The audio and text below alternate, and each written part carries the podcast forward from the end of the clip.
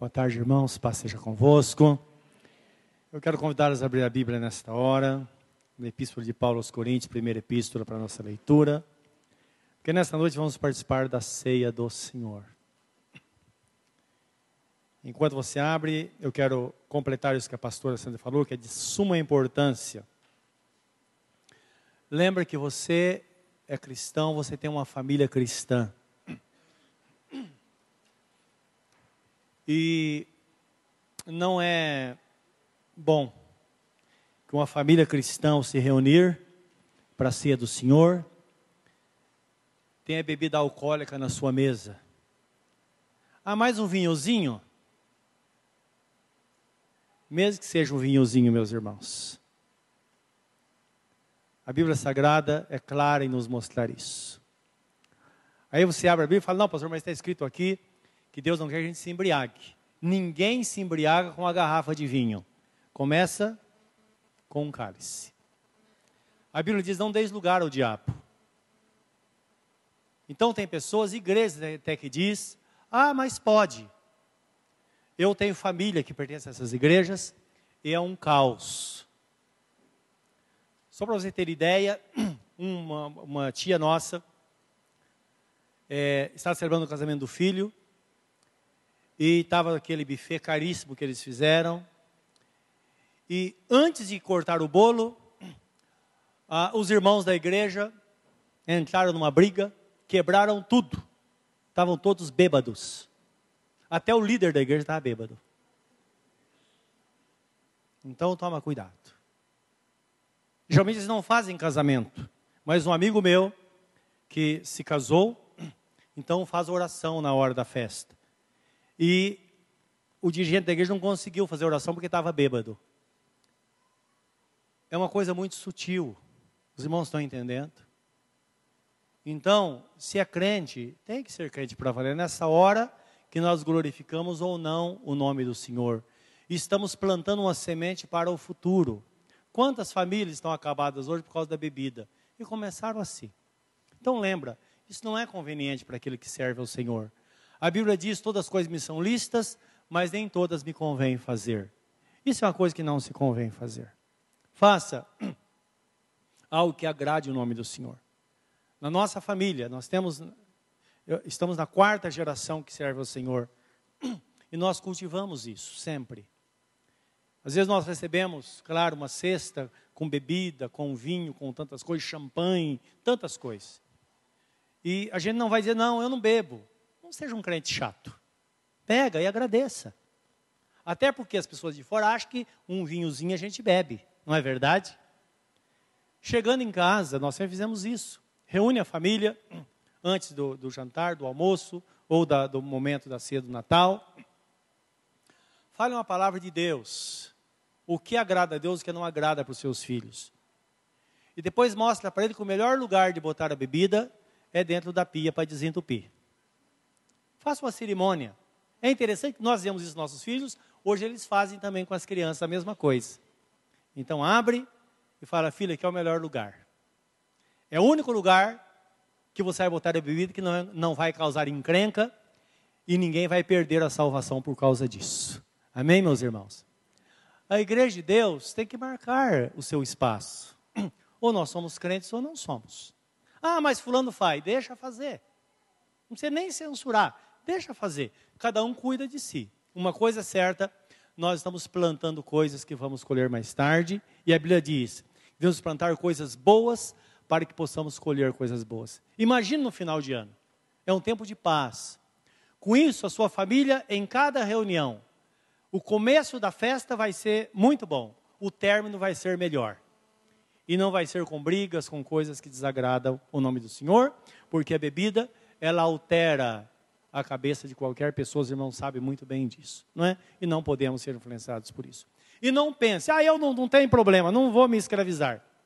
Muitas pessoas estão presas à cocaína hoje. São pessoas que pensavam que fumar um cigarrinho de maconha é até um barato, curtir um barato e nunca iam se viciar. Mas uma coisa puxa a outra. Então, guarda isso no seu coração. Não abra porta para Satanás. Porque se você abrir uma brecha, ele botar o pé lá, ninguém mais tira. Então, é isso que a igreja precisa fazer para glorificar o nome do Senhor. Outra coisa, você diz, ah, mas eu sou crente, crente não celebra o Natal, nem feita casa, nem faz nada. Sabe que muitas famílias estão é, passando por situação difícil porque não celebraram, começaram celebrando o Natal dos filhos, ou, ou o nascimento dos filhos. Então os filhos é, fazem aniversário, não, não lembra, não faz nada, aí começa a indiferença. Nós vamos celebrar. E quando diz respeito ao nascimento de Jesus, lembra, nós sempre proclamamos, a essência da vida cristã é que Jesus morreu por nós e ressuscitou para nossa justificação. Não é isso? Sem isso, a igreja não tem sentido. Ora, ele não poderia ter ressuscitado se não tivesse morrido. Não poderia ter morrido se não tivesse nascido. Então, lembra que o nascimento de Jesus é a celebração da encarnação do Filho de Deus. Isso é tão importante que no seu nascimento, no livro de Lucas fala que os pastores que estavam pastorando as suas ovelhas viram uma multidão do exército celestial, milhares de anjos, e eles cantavam louvores a Deus, celebrando o nascimento, dizendo: Glória a Deus nas maiores alturas, paz na terra, boa vontade para com os homens. Então, ali era o momento das boas novas. Guarda isso no seu coração. E há outros dizem: Ah, eu sou crente agora, ninguém sabe, isso é uma mentira, ninguém sabe nem quando a data que Jesus nasceu. Meus irmãos, Hoje, é claro, as coisas mudaram. Mas quando era criança, às vezes eu nem sabia a data do nascimento. Por quê? Eu, por exemplo, fui registrado aos sete anos para ir para a escola. Não é? Meu pai foi registrado para se casar. Então era assim. Então tem pessoas hoje que tem uma data do, no certidão do nascimento, outra data de real do nascimento, não é assim? Por quê? A pessoa se perde. Pessoas, antigamente era assim. Não importa quando Jesus nasceu, se foi em dezembro, ou se foi em janeiro, ou se foi no meio do ano, importa que ele nasceu. Nós cantamos: nasceu, viveu, morreu, ressuscitou. E porque ele ressuscitou é que nós somos salvos. Porque tudo começa assim, num, num, a heresia vem dentro de um pacote, não é verdade? Então, dentro de um ensinamento, às vezes é uma mentira lá no meio. E muitos irmãos têm colocado isso na cabeça, tentando é, deixar de lado o nascimento de nosso Senhor Jesus Cristo e não celebrar esse grande dia. Devemos celebrar com esse pensamento. Se Jesus não estivesse nascido, ele não teria morrido na cruz por nós, meus irmãos. Se ele não tivesse morrido na cruz por nós, ele não teria, ele, ele não teria ressuscitado. E como diz o apóstolo São Paulo, se ele não ressuscitou, nós estamos perdidos, estamos perdendo tempo aqui. Então devemos crer que realmente devemos celebrar o nascimento de nosso Senhor, deve ser um grande dia. E mesmo que você diga, mas eu não gosto, não gosto de festa, não gosto de nada. Pode observar, entre mês de dezembro você percebe que até o clima muda, não é verdade? Ah, mas porque estamos na cidade por causa das propagandas. Não. Eu já morei na roça, sem luz elétrica, sem vizinho perto, fui criado assim. E lá também era assim a gente esperava o ano todo. E aí aquela criançada, a gente sabia que no Natal ia ter macarrão, frango e tubaína. A gente sabia disso. E era uma festa. Então, é assim que nós precisamos ter gratidão no nosso coração. Faça isso e tenha certeza que o nosso Deus vai se alegrar, porque Ele está dizendo: olha, o meu povo está celebrando, porque com um grande estilo, o nascimento do meu filho valeu a pena. Amém, meus amados? Voltando para a palavra, agora vamos orar. Pedir que o Senhor fale conosco através desta palavra hoje. Querido Deus, estamos aqui para celebrar a ceia do Senhor. É claro que tudo começou na intenção do Senhor enviar o seu filho para morrer em nosso lugar. E hoje estamos aqui para celebrar em memória do Senhor. É pelo Senhor que nós nesta noite estamos aqui para nos alegrar e nos alimentar de Ti, Senhor.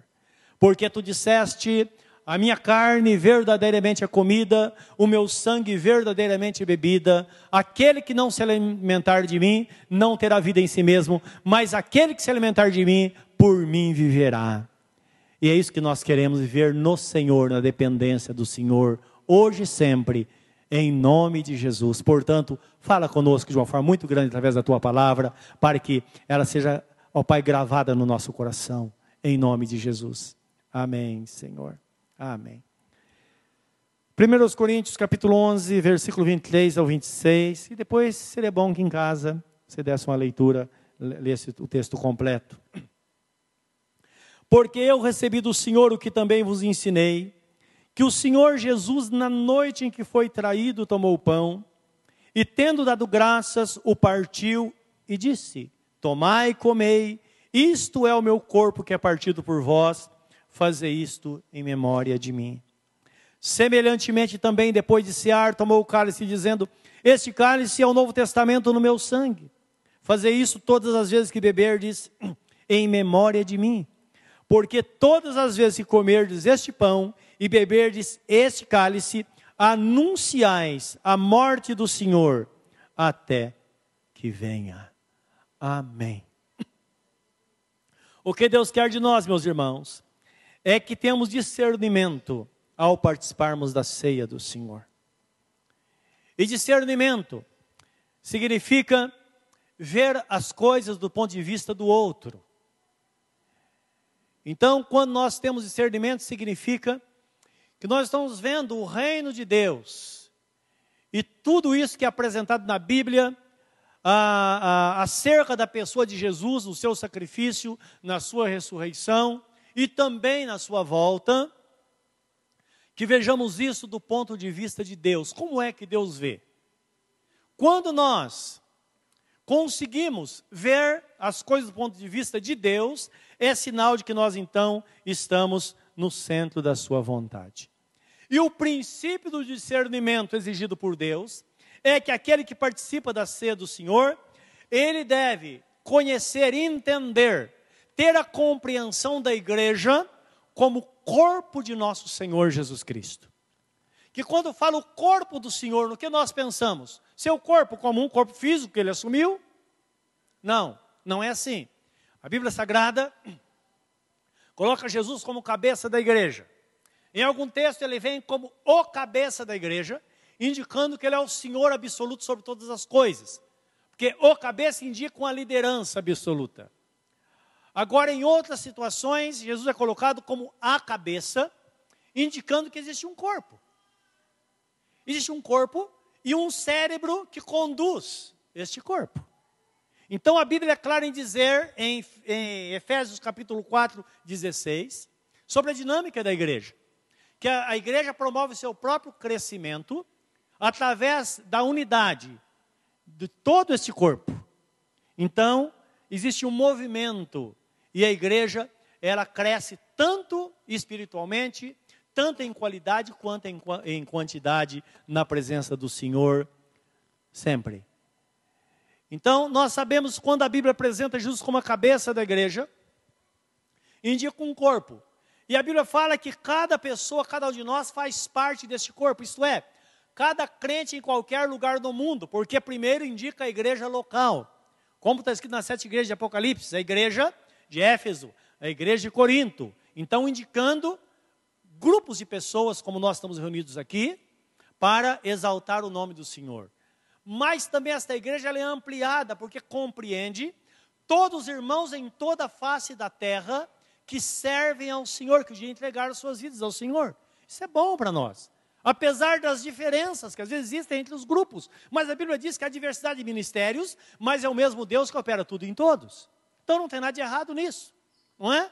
O que a Bíblia Sagrada nos mostra é que o pensamento que vamos ter no relacionamento com os crentes em todos os lugares e que as pessoas devem ter conosco está em 2 Coríntios, capítulo 10, versículo 7, diz assim: Irmãos, que isso fique evidente, que se alguém pensa de si mesmo que é de Cristo, pense consigo mesmo que assim como ele é de Cristo, nós também somos.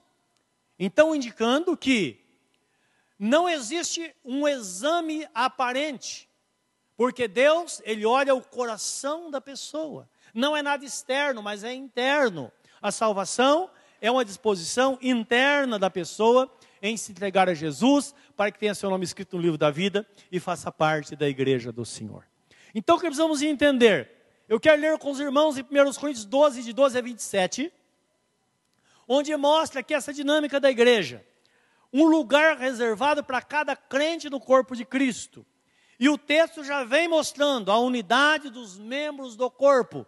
Aqui não fala de cabeça, porque cabeça é Jesus. Ele que traz consigo o cérebro da igreja. Ou ele é o próprio cérebro da igreja. Então, até o 27 diz assim: porque assim como o corpo é um e tem muitos membros, e todos os membros, sendo muitos, são um só corpo, assim é Cristo também. Pois todos nós fomos batizados em um espírito, formando um corpo, quer judeu, quer gregos, quer servos, quer livres, e todos temos bebido de um espírito. Isto é, na igreja todos são nivelados na mesma posição. 14. Porque também o corpo não é um só membro, mas muitos. Se o pé disser, porque não sou mão, não sou do corpo, não será por isso do corpo. E se a orelha disser, porque não sou olho, não sou do corpo, não será por isso do corpo. Se todo o corpo fosse olho, onde estaria ouvido? Se todo fosse ouvido, onde estaria olfato? Eis a razão por que as pessoas não são iguais a nós. Cada um tem a sua posição, não é? E tem a sua individualidade. 17. Se todo o corpo fosse olho, onde estaria ouvido? E se todo fosse ouvido, onde estaria olfato? Mas agora Deus colocou os membros no corpo, cada um deles como quis. E se todos fossem um só membro, onde estaria o corpo? Agora, pois, há muitos membros, mas um corpo. E o olho não pode dizer a mão, não tem necessidade de ti, nem ainda a cabeça aos pés não tem necessidade de vós. Antes, os membros do corpo que parecem ser os mais fracos são necessários. E os que reputamos serem menos honrosos no corpo, a esses honramos muito mais. E aos que em nós não são menos ou não, aos que em nós são menos decorosos, damos muito mais honra. Porque os que em nós são mais honestos não têm necessidade disso. Mas Deus assim formou o corpo, dando muito mais honra ao que tinha falta dela para que não haja divisão no corpo, mas antes tem os membros igual cuidado uns dos outros. De maneira que, se um membro padece, todos os membros padecem com ele. E se o membro é honrado, todos os membros se regozijam com ele. Ora, vós sois o corpo de Cristo e seus membros em particular. Amém? Se você é uma pessoa salva por Jesus, você está enquadrado nessa situação como membro do corpo de Cristo. Ora, agora, se você é membro do corpo de Cristo, você precisa ser membro de uma igreja. Isso é evidente, não é? Então, que tomar cuidado, porque em nossos dias existe uma onda daqueles que não têm igreja. Aonde você está? Ah, estou por aí, eu estou andando, cada dia eu vou num lugar. Não, precisa tomar cuidado, porque nós, como crentes, nós constantemente levantamos a cabeça e dizemos: O Senhor, nele eu posso todas as coisas, não é isso? O Senhor me coloca sempre por cabeça e não por cauda. Eu sempre vou vencer. Tudo isso é verdade. Porque está escrito na Bíblia Sagrada, Jesus Cristo disse: Passarão céus e terra nas as minhas palavras, não hão de passar. Só que nós, como crentes, é conveniente que pensemos também no nosso compromisso com Deus. E quando nós falamos acerca da igreja de Cristo, a necessidade de uma pessoa que entregou sua vida a Jesus foi batizada, porque está escrito: aquele que foi batizado se revestiu do Senhor Jesus. Uma pessoa não batizada, ela não é considerada desviada se ela fugir da presença de Deus. Porque ela não concluiu a sua fé. Porque a consumação da fé se dá quando uma pessoa é batizada. Hoje, pelo menos, três pessoas foram batizadas, elas confirmaram a fé no Senhor. Então é bom nós termos esta consciência. Porque Jesus disse: ide por todo mundo, pregar o evangelho a toda criatura, quem crer for batizado será salvo, quem não crer será condenado. E sempre eu digo: o batismo ele é efetivado ou melhor, ele tem dois caminhos para a sua validade. Ou a pessoa é batizada pelo desígnio do coração, ou ela é batizada de fato. A palavra desígnio significa o firme propósito de fazer. Eu não fiz, mas vou fazer. Pela manhã nós realizamos um batismo e no primeiro domingo de fevereiro vamos realizar outro. Se você está aqui e não foi batizado, hoje você tem um firme propósito. Primeiro domingo de fevereiro eu vou estar sendo batizado. Isso é considerado diante do Senhor Jesus voltar, você sobe com Ele. Mas se você simplesmente diz, ah, eu estou levando a vida e eu não tenho pressa, Jesus volta e segundo a palavra você vai ficar. Por quê? Aquele que crer for batizado será salvo, aquele que não crer será condenado, porque o batismo vai dar legitimidade à nossa fé, meus irmãos. Então, vamos guardar no nosso coração. E o batismo é que faz com que a pessoa se ingresse à igreja. Então, através do batismo, ela se torna membro de uma igreja, e como membro do corpo de Cristo, agora, esta pessoa também é membro da igreja do Senhor. Então, cuidado com aquela situação da pessoa que não tem igreja. Não é? Às vezes passou por uma igreja, deu algo errado lá, e aí nunca mais ela se filia legalmente a uma igreja de Cristo para servir ao Senhor, receber o alimento, a proteção. Todo ser humano precisa ser uma igreja, precisa ter um pastor que seja responsável pela sua vida. Está escrito em Hebreus capítulos, capítulo 13, versículo 17: Obedecei aos vossos pastores, porque eles estão como aqueles que velam pelas vossas almas. Então, indicando que tudo foi feito por Deus. Não fala de domínio, porque na verdade Hebreus 13,7 diz assim: que devemos atentar para os nossos pastores e ver a fé deles e tentar imitar, porque tudo que se espera de um pastor é que ele tenha fé em Deus. Como vamos falar de fé se nós não temos esta fé? Então é isso que a Bíblia Sagrada mostra e devemos seguir este caminho. Tem um texto Livro de Mateus, capítulo 18, 15 a 18, que fala da igreja, dessa relação com a igreja. E eu queria que você pensasse nisso, onde mostra a legitimidade desta palavra, da relação do crente com a igreja. Creu, é batizado, filiado à igreja e legitimado a sua relação com Cristo através da igreja de Cristo na terra. Então o texto é claro que os primeiros versículos falam sobre a relação entre os irmãos. Porque existem motivos, muitas vezes, para as pessoas se afastarem do, caminho do Senhor. Primeiro se afasta da igreja, depois se afasta de Jesus. Às vezes a pessoa fala, nossa, eu estou longe da igreja, estou tão bem. Mas isso vai passar, não é? Porque vai perdendo a força, perdendo a força. Isso não está ligado. Um galho que não está ligado à videira, permanece verde por algum tempo, daqui a pouco vai secar. É o que a Bíblia Sagrada nos mostra. Então, Mateus 18, lembrando que quando nós professamos a fé, assim como Jesus Cristo disse que sua, passarão céus e terra, mas suas palavras não vão passar, essa também não vai passar. Então Jesus fala: Ora, se teu irmão pecar contra ti, vai e repreende-o entre ti e ele só. Se te ouvir, ganhaste o teu irmão. Mas se não te ouvir, leva ainda contigo um ou dois, para que pela boca de duas ou três testemunhas toda a palavra seja confirmada. E se não as escutar, diz-o a igreja. E se também não escutar a igreja, consideram como gentil e publicano. Qual é o primeiro pensamento aqui? Que o crente, ele é reconciliável. Todo crente. Se a pessoa, ela erra, ela falha e não tem acordo, ela não abaixa a cabeça. A Bíblia Sagrada diz que aquele que é repreendido por muitas vezes, mais endurece a sua cerviz, cerviz essa parte do pescoço, isto é, permanece com a cabeça levantada e diz: Eu tenho, eu estou com a razão. Provérbios 29 diz que ela será quebrantada de uma vez por todas sem que haja cura. Então são palavras que devemos pensar, não é? Versículo 18 diz assim: Em verdade vos digo que tudo o que ligardes na terra será ligado no céu, e tudo o que desligardes na terra, guarda bem esta palavra. Essa também não vai passar. Ligado do quê? Ligado à igreja ou desligado da igreja. Ninguém pode fazer isso em hipótese alguma, não é? Então é muito importante.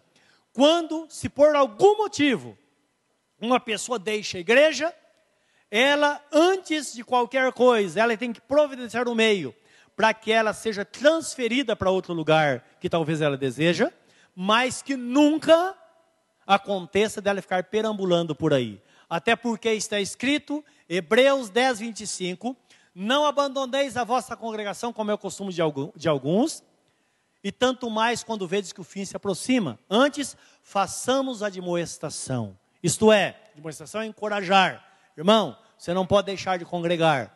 Você tem que seguir o caminho. Ah, mas eh, eu não, tô, não consigo a comunhão na igreja onde estou. Ora, se não consegue, não tem como se adequar, quer mudar de igreja, mude. Procure uma igreja que realmente venha se adequar ao seu sistema de vida, à sua forma de ser.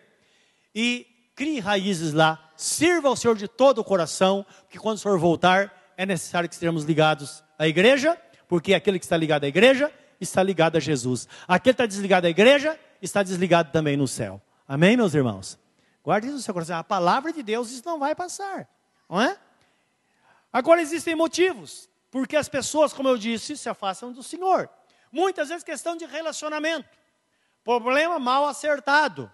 Então é importante seguir este caminho. Procurar uma reconciliação quando o problema é com pessoas. Mas nós sabemos que muitas vezes as pessoas elas mudam e muitas vezes perdem o encanto, muitas vezes deixam a igreja de Deus, depois se afastam do Senhor por uma questão de trabalho. Então a pessoa diz: Puxa vida, eu quero trabalhar na obra do Senhor e não consigo. As pessoas estão me tesourando, estão me puxando o tapete. Já ouviram esse termo? E eu não sou crente de banco. Quem já ouviu essa expressão? Eu ouvi a vida toda isso, não é? Por quê, meus irmãos? Às vezes nós somos ingênuos. Como crentes, nós professamos aquela palavra que Deus disse: operando eu, quem impedirá? E depois nós achamos que as pessoas impedem a gente de fazer aquilo que Deus quer fazer através de nós. É verdade isso? Claro que não. Só que existe o tempo, existe um caminho, não é? E outra, Deus não está interessado que nós ocupamos, ocupemos todo o nosso tempo trabalhando e fazendo, sem que aprimoremos a nossa comunhão com Ele. Uma pessoa bem alimentada, uma pessoa cheia do Espírito Santo, ela vai florescer e vai produzir muito no reino de Deus. Amém? É assim que acontece. E o homem tem essa tendência. E sempre foi assim. Eu quero que você veja algo que está escrito, uma palavra, em João capítulo 6, 29. Então, lá no passado, as pessoas já pensavam assim. E os fariseus, que eram pessoas religiosas, eles atormentavam Jesus com perguntas assim. Porque eles achavam que eles precisavam estar fazendo alguma coisa. Eles confundiam relação com Deus com aquele sentimento de uma, bem, de uma boa valia. Não é? Acho que sei seria, seria o termo. A pessoa se sentir útil. Só que servir a Deus não é isso. Servir a Deus é outra coisa. Então, o texto fala no versículo 29, 28 e 29. 28 diz que eles chegaram a Jesus e disseram: Que faremos para executarmos as obras de Deus? Guarda bem isso. Jesus respondeu e disse-lhes: A obra de Deus é esta, que creais naquele que ele enviou. Quando nós chegamos para o Senhor e falamos, Senhor, o que eu devo fazer? Eu quero trabalhar no teu reino, quero fazer tanta coisa. Ele fala, esquece isso, aprimora a sua relação comigo. A pessoa nem está orando, nem está lendo a Bíblia, nem está buscando crescimento. E está querendo fazer algo. Porque os outros estão fazendo. Os irmãos estão entendendo? E nós sabemos que a igreja de Deus, ela está em constante movimento. A pessoa cheia do Espírito Santo, Deus vai colocando ela no devido lugar, porque está escrito no 1 Coríntios capítulo 12, que o Espírito Santo, ele dá os seus dons a quem ele quer, para um fim proveitoso, para uma finalidade.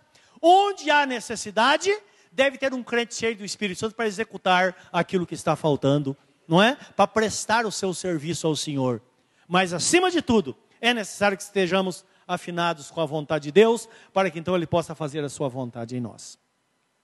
Meus irmãos, o grande perigo para um crente é ele, ao invés de assumir essa posição de filiação, ele ser um servo. Isso é muito perigoso. E eu quero que você veja isso em João capítulo 8, 35, o que Jesus fala também aos seus discípulos. É uma verdade que precisamos guardar no nosso coração. E não permitir que isso aconteça na nossa vida. E nós vamos compreender, ter o discernimento. Quem somos no reino de Deus? Você é um servo do Senhor ou você é um filho de Deus? Precisamos entender qual é a nossa posição. Porque senão nós vamos acabar com a nossa vida trabalhando e depois vamos perder tudo. A igreja de onde eu vim, a gente trabalhava muito e a gente evangelizava, fazia aquilo que vinha à mão para fazer. Tinha coisas que a gente nunca conseguia fazer. Por exemplo, o meu sonho era ser professor numa escola bíblica. E depois, uma forma, Deus conduziu de uma forma assim, que nós fomos coordenar uma escola bíblica. Eu e a pastora Sandy, era solteiro na época ainda, não é? Eu era, a, a gente estava junto coordenando a escola bíblica, tinha cerca de 200 alunos, mas nunca tive a oportunidade de ser professor de uma escola bíblica. Nunca. Ah, mas fui diácono, fui tanta coisa. E, mas às vezes aquilo que nós sonhamos, nós nunca vamos conseguir. Os irmãos estão entendendo? Porque Deus, Ele sabe onde nós seremos úteis. Ele sabe o que fazer com a nossa vida, vai estar na disposição dEle. Amém? Então o texto fala assim, Jesus fala, e disse-lhe Jesus, 8, 35, estou lendo 6 aqui, deixa eu ver. Ora, o servo não fica para sempre em casa, o filho fica para sempre. Então, o que indica aqui? Aquela pessoa que pensa que servir a Deus é trabalhar muito, ela não vai parar em lugar nenhum, porque o dia que ela não puder fazer aquilo que ela quer, ela se torna como uma criança birrenta. Ela se esperneia e vai embora. E vai ser assim a vida inteira. E não é esse o plano que Deus tem para a sua vida e para a minha. Ele quer que sejamos filhos. O filho tem liberdade. O filho é aquele que tem um acesso livre à presença do pai. Você que é filho, você sabe disso. Então, sua mãe está fazendo almoço lá, sente aquele cheirinho gostoso. Você fala, porque quer ver o que ela está fazendo. Você vai com um garfo, né? Abre a panela, pega e sai comendo. Quer dizer, a mãe briga. Mas você nem se importa, porque você é filho. Um empregado pode fazer isso? Claro que não. Claro que não. Tem famílias que têm, têm empregada, e muitas vezes a empregada, ela não come aquilo que os patrões comem. Porque é servo. Os irmãos estão entendendo? O filho não. O filho tem liberdade. Para o filho não há injustiça. E eu louvo a Deus, meus irmãos, é interessante isso na igreja acontece com as crianças, pré-adolescentes e muitos adultos, não é? Tem os nossos netos, todos eles com menos de um ano de idade. Quando o carro está chegando na igreja, eles já começam a pular de alegria. Aqui é a segunda casa deles. Então as crianças chegam aqui, elas fazem, elas correm, elas aprontam, fazem arte e tanta coisa. É claro, é a segunda casa. Assim deve ser a nossa vida. Aqui é o nosso lugar de nós cultuarmos ao Senhor, recebermos a graça de Deus. É lugar que a gente chora junto, mas também se alegra junto. É o lugar onde, em qualquer circunstância, nós podemos nos unir em oração para que possamos crescer juntos na presença do Senhor. É isso que a Bíblia Sagrada fala. E não ficar preso a trabalho, a coisas, porque senão o que vai acontecer? Digamos, eu prego a palavra, mas digamos que hora ou outra aconteça alguma coisa que pode acontecer. Ah, o pastor perdeu a voz. E agora? Eu vou ficar depressivo em casa? Eu posso perder a voz, mas eu posso fazer muita coisa. Eu posso ler em silêncio, porque cultivei isso. Eu posso estar aqui para a gente estar juntos na comunhão. E outro vai pregar a palavra. Os irmãos estão entendendo? Porque não é porque eu falo que eu estou aqui. Eu estou aqui porque um dia Deus me colocou e colocou sobre mim esta responsabilidade. Não por outra coisa. Acima de tudo, a nossa vida cristã porque essas coisas todas vão cessar. Até os dons espirituais vão cessar, porque lá no céu já não vai precisar de nada disso. Nós estamos nos preparando para vivermos a eternidade na presença do Senhor. Por isso que a Bíblia fala em 1 Coríntios 15, 58, meus irmãos, sede firmes e constantes e sempre abundantes na obra do Senhor, porque no Senhor o vosso trabalho não será vão. indicando que uma pessoa cheia da presença de Deus, ela vai produzir. Por isso que nós insistimos com os irmãos, é preciso crescer. Porque uma pessoa anêmica, ela não vai crescer, precisa se alimentar da palavra do Senhor.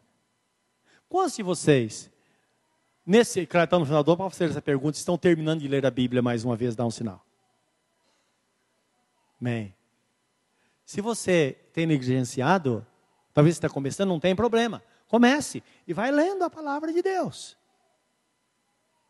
E, claro, eu tenho que pregar a palavra como os, todos os pastores aqui fazem. Então, tem aquele momento que eu separo para buscar a vontade de Deus para a igreja, porque a igreja precisa comer uma ração nova todos os dias. Mas eu tenho que promover meu crescimento. Então, apesar disso, todos os dias eu tenho que pegar a Bíblia Sagrada e lê-la. Eu tenho que orar. Eu tenho que estar na presença do Senhor. E, junto com esses irmãos que estão terminando, eu mais uma vez estou terminando de ler a Bíblia. Talvez até para o dia 20 aí eu termino. Sempre eu leio duas vezes o Novo Testamento, leio uma vez o Novo Testamento e pego no velho, leio o velho completo e o novo, aí volto, leio o novo de novo e volto no velho. Isso eu faço, meus irmãos, há 35 anos. E é maravilhoso, porque dá um refrigério na alma. Sabe uma coisa? Muito boa. A gente se sente novo convertido todos os dias. Não é? Porque o que eu fazia lá no começo eu faço até hoje. Não é? E eu louvo a Deus por isso, porque às vezes eu paro para pensar, avaliar a minha vida, nossa forma de servir a Deus, e eu creio que acontece com todos aqueles que estão na presença de Deus. Eu percebo que a mesma palavra que eu pregava há 30 anos é que eu prego hoje, não mudou nada. Por quê? Jesus Cristo também, Ele é o mesmo ontem, hoje e será eternamente. A novidade vem nesta relação que nós temos com Ele, através da Sua palavra e que isso possa enriquecer de fato a nossa vida. E no momento como esse, estamos participando da ceia do Senhor. Por conhecer a palavra, nós sabemos exatamente o que Deus pede de nós. O que devemos, qual o nosso dever num dia como esse? Quando estamos diante da ceia do Senhor, além de ter discernimento do corpo de Cristo como igreja, a nossa porção, o nosso espaço no reino de Deus, aquilo que é nosso, também nós precisamos entender que no momento como esse, nós rememoramos, porque nós estamos fazendo um ato em memória à morte de nosso Senhor Jesus Cristo, também com a incumbência de anunciar que um dia ele vai voltar. Então, todas as participantes da ceia do Senhor precisamos guardar isso, isto é, nós temos fé, ou precisamos ter fé, no que Cristo fez um dia por nós, lembrando que foi a sua morte e a sua ressurreição que fez de nós pessoas dignas. A nossa dignidade não é dignidade, dignidade própria, pelo contrário. Se olharmos para dentro de nós, vamos, vamos perceber que somos pessoas indignas de estar aqui na presença de Deus.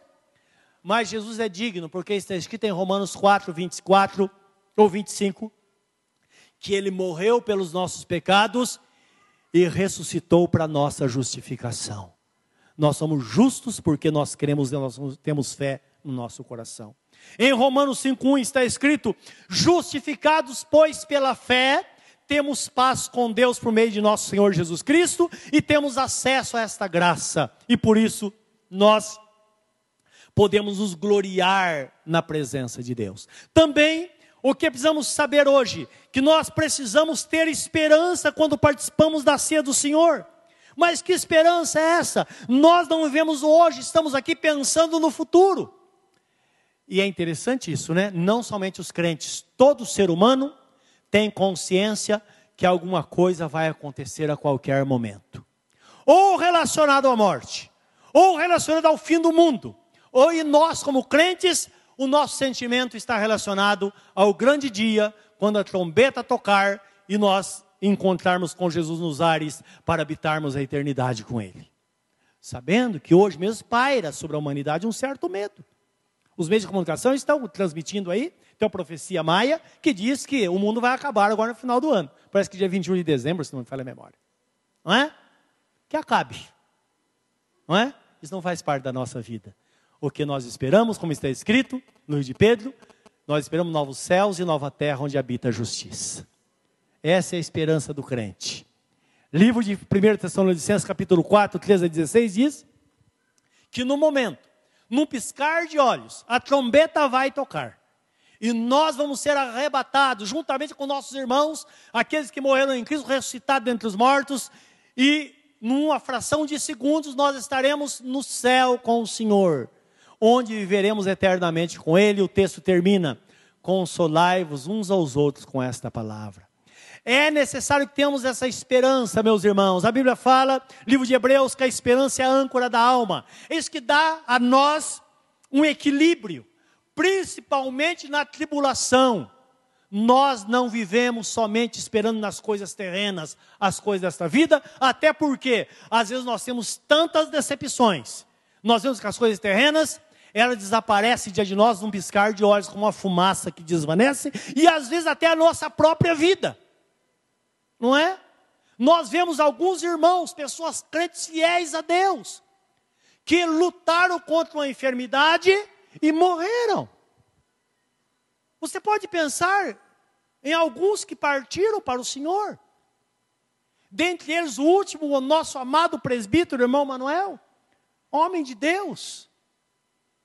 Ele passou um momento de angústia, dificuldade, uma cirurgia simples, e de repente teve a complicação, estive no hospital, e conversando com ele, eu perguntei como o irmão está, como que está a sua situação. Ele disse, pastor, eu sempre ouvi isso, que quem está preparado para morrer, está preparado para viver. Deus me tirar daqui, eu voltar, eu vou viver o resto da minha vida servindo ao Senhor como sempre fiz. Mas também, se quiser me levar, eu estou preparado. E na verdade não aconteceu aquilo que nós esperávamos. Eu, nós oramos tanto para que ele voltasse mas ele está no céu na presença do Senhor. Está guardado lá. Agora, se nós, a nossa esperança se militasse em coisas deste mundo, o que seria de nós? Entraríamos em desespero. Mas a Bíblia Sagrada é clara, clara em dizer: quando chegar o momento, nenhum justo vai ficar na sepultura, todos vão ressuscitar e com o corpo glorificado vão se unir a nós se nós estivermos vivos e nós seremos chamados para a presença de Deus. Não é glorioso isso? Essa é a esperança que se torna âncora da nossa alma. Ela, ela dá equilíbrio no nosso barco, no mar desta vida que às vezes enfrentamos tantas turbulências. Quando a âncora é jogada no mar, o barco ele fica estático sobre, a, sobre aquele mar turbulento. A nossa vida, ela permanece estática na presença de Deus, em qualquer situação. Por isso que está escrito, meus irmãos, que as dificuldades passam. Nesse mundo tudo passa, guarda isso no seu coração, mas aquele que faz a vontade de Deus, esse permanece para sempre. É isso que Deus espera que pensemos na nossa vida. Amém? Examine-se, pois, homem a si mesmo, e assim como do pão e beba do cálice. Nós cremos que Jesus Cristo, Ele fez grandes coisas por nós e fará coisas grandes ainda, nos preparando para a eternidade. Mas quando nós nos alimentamos dele, meus irmãos, nós nos fortalecemos na graça do Senhor. Examine-se, pois, homem a si mesmo, é a ordem do Senhor Jesus. Isto é, examinar-se significa olhar para dentro de nós. Nós acostumamos a examinar a vida dos outros, mas agora é a nossa hora de olhar, olhar para dentro de nós. Mas é interessante, quando nós nos examinamos, nós vamos ter um grande problema. Por quê? Quando olhamos para dentro de nós, de imediato nós vemos a nossa indignidade. O apóstolo Paulo, certa vez, ele fala de Jesus, o seu sacrifício, e diz: Ele morreu pelos pecadores, do qual eu sou o principal. Agora imagine o apóstolo Paulo. Qual a nossa visão do grande apóstolo? Quando ele disse, sede meus imitadores como eu sou de Cristo. O apóstolo Paulo era um homem perfeito. Mas ele diz, Jesus morreu pelos pecadores dos quais eu sou o maior. Indicando que qualquer ser humano, quando ele olha para dentro de si, ele vê a sua dignidade. E quando alguns se examinam, eles não conseguem entender que é a si mesmo, que a dignidade não é nossa, nós só temos indignidade, pois é a dignidade de Jesus que nos dá condição, meus irmãos, que nos habilita a sentar à mesa com o Senhor. É por causa da dignidade dele. E quando nós entendemos isso, então nós passamos a ter discernimento de quem realmente nós somos. Somos membro do corpo de Cristo. Se uma pessoa se recusa a participar da ceia, isso significaria um insulto ou uma profanação ao sangue da nova aliança. Seria como arrancar uma perna do corpo, ou arrancar os pés, ou arrancar os olhos ou as orelhas. Nós somos parte do corpo. Se a cabeça é digna, o corpo também é digno. Se a cabeça é justa, o corpo também é justo. Por isso que está escrito em 1 Coríntios capítulo 2, 17, vós tendes a mente de nosso Senhor Jesus Cristo. Porque o que Deus espera é que pensemos desta forma, que nos entreguemos totalmente a Ele e vivamos desta forma, nos alimentando dEle, nos entregando, promovendo o nosso crescimento, para que estejamos, meus irmãos, sempre preparados para qualquer coisa, como diz o apóstolo São Paulo, quer durmamos ou estejamos acordados, quer morramos ou estejamos vivos, nós somos do Senhor. É isso que nós vamos entender num momento como esse. E diante desta palavra, nós, diante desta verdade, nós voltamos para a palavra inicial. Quando o apóstolo Paulo, ao ministrar a ceia, ele diz assim: Porque eu recebi do Senhor o que também vos ensinei, que o Senhor Jesus, na noite que foi traído, tomou o pão, e tendo dado graças, o partiu e disse: Tomai, comei, isto é o meu corpo que é dado por vós. Por semelhante modo, depois de haver ceado, tomou o cálice, dizendo: Este cálice é a nova aliança no meu sangue. Por quê? Todas as vezes que comerdes este pão e beberdes deste cálice, anunciais a morte do Senhor até que venha. Quando você pegar na mão uma partícula de pão e um cálice contendo o suco da uva, se você olhar de uma forma humana, ele não vale quase nada, tem um valor irrisório. Mas lembra que uma vez consagrada ao Senhor, tudo muda.